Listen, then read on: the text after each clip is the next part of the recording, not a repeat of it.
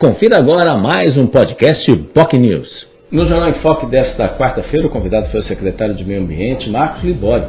Ele falou aí de temas importantes ligados, obviamente, ao setor. Ele que esteve recentemente em Paris durante um congresso, um evento da ONU, discutindo justamente o consumo do plástico, né? a expectativa é diminuição cada vez maior, aí, especialmente do plástico que usa pouca finalidade, pouco tempo, né? aquele plástico das sacolinhas, as famosas sacolinhas e outros produtos também que usam plástico que tem pouco tempo nas mãos das pessoas e acabam efetivamente contribuindo para a degradação do meio ambiente. Um evento que trouxe aí várias e várias lideranças, é uma questão que envolve, por exemplo, no caso uh, da Baixada Santista, é, não é uma questão que envolve apenas o município, mas também de forma metropolitana, e esse foi um dos tópicos abordados pelo secretário que falou aí de experiências não só de Santos, mas também de outras cidades, como cidades não só na Europa, mas principalmente nos Estados Unidos, que enfrentam também esse tipo de situação nesse sentido, que é um problema seríssimo uh, e acaba afetando aí a qualidade de vida da população de forma direta e indireta. Falou também sobre os desafios na área ambiental, especialmente na questão do saneamento básico, que é um direito da população, mas ainda em áreas irregulares, como temos aqui nos DICs, nas palafitas, ainda não são computadas. E há, é claro, uma preocupação com a eventual privatização da Sabesp, algo que o governo do estado pretende realizar aí nesse sentido. Vamos aguardar aí os acontecimentos e, obviamente, há uma preocupação. Ele enfatiza que a população precisa ser atendida e precisa garantir que o atendimento seja universal. Então, a expectativa é que os contratos assinados sejam efetivamente cumpridos, ainda que a iniciativa privada tome conta do setor, da, da no caso a Sabesp.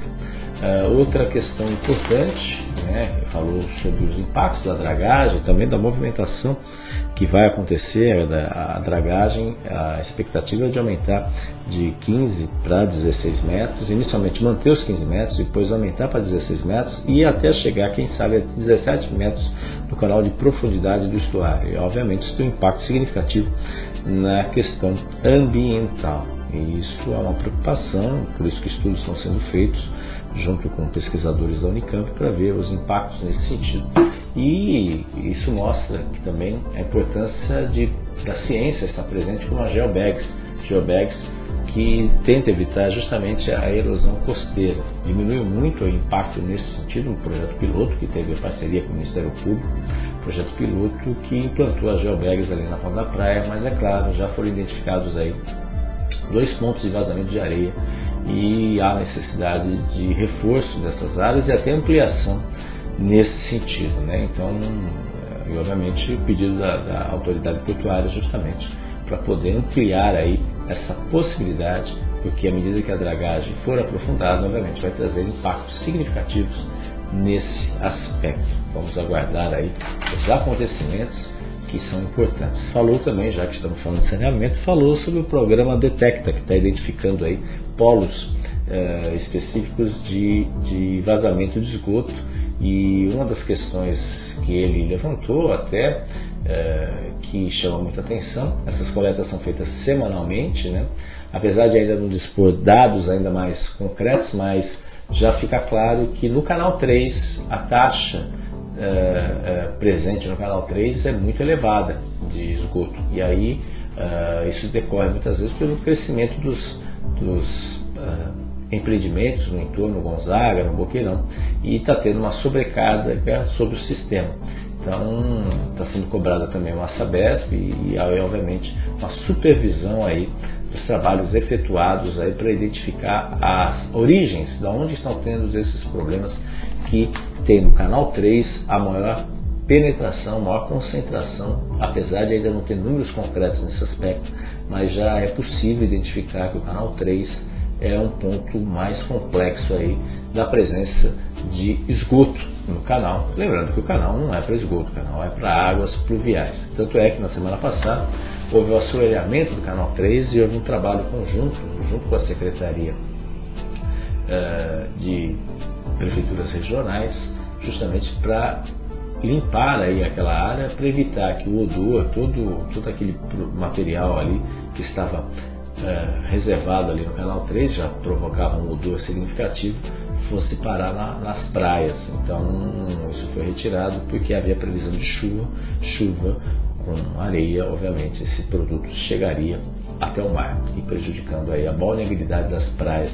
Isso foi feito, foi retirado, que ele enfatizou que é importante esse trabalho conjunto, conjunto também com a Sabesp, para poder aí verificar aí as origens desses pontos de detecção para poder identificar da onde vêm aí as ligações clandestinas. Já fica muito claro que no canal 3 há uma concentração razoável aí de casos nesse aspecto. Outra questão abordada sobre os microplásticos, que foi um estudo efetuado com a parceria da, da FAPESP, junto com a Unifesp, junto também com a Unesp, lá em São Vicente. É, microplásticos, que é um problema seríssimo e coloca Santos aí como um dos polos aí, maiores produtores de microplásticos no mundo né, esse estudo que foi levantado, um estudo que está disponível inclusive no portal da agência FAPESP. O, o, uma das questões é, é a respeito dos pallets, que é a cadeia logística da indústria do petróleo.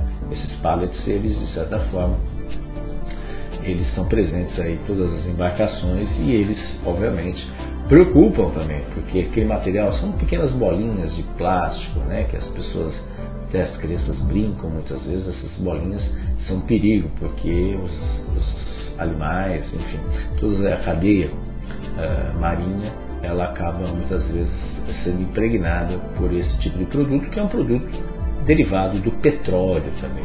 Enfim, temas importantes uh, foram abordados pelo secretário, que falou também sobre a cultura oceânica. Santos é a a primeira cidade a implantar cultura oceânica nas escolas, o projeto inclusive do Libório, que é vereador, só que vereador licenciado e hoje ocupa a Secretaria de Meio Ambiente, é, falou obviamente desse tema, plástico, que é uma preocupação no mundo, né, do uso e a diminuição do consumo de plástico no mundo, falou também sobre a PPP do lixo, que é a parceria público-privada, que a prefeitura está aí com uma licitação, que ele já adiantou que a incineração do lixo já está descartada uh, outras rotas vão ser tomadas nesse sentido, né, sabendo que o tempo de vida útil do sítio das neves, onde há o aterro sanitário, uh, tem diminuído e obviamente tem um impacto nesse sentido. Vamos aguardar os próximos passos com essa PPP do lixo.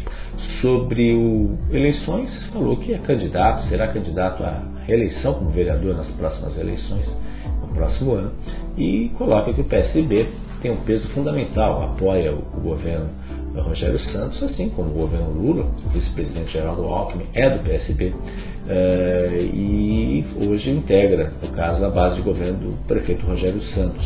Então vai se discutir o que é melhor para Santos né? Eh, e aí se definir se vai ou não ter candidatura própria. Mas é difícil, ele é particularmente acha que é difícil que vai ter um lançamento de candidatura própria diante do cenário exposto.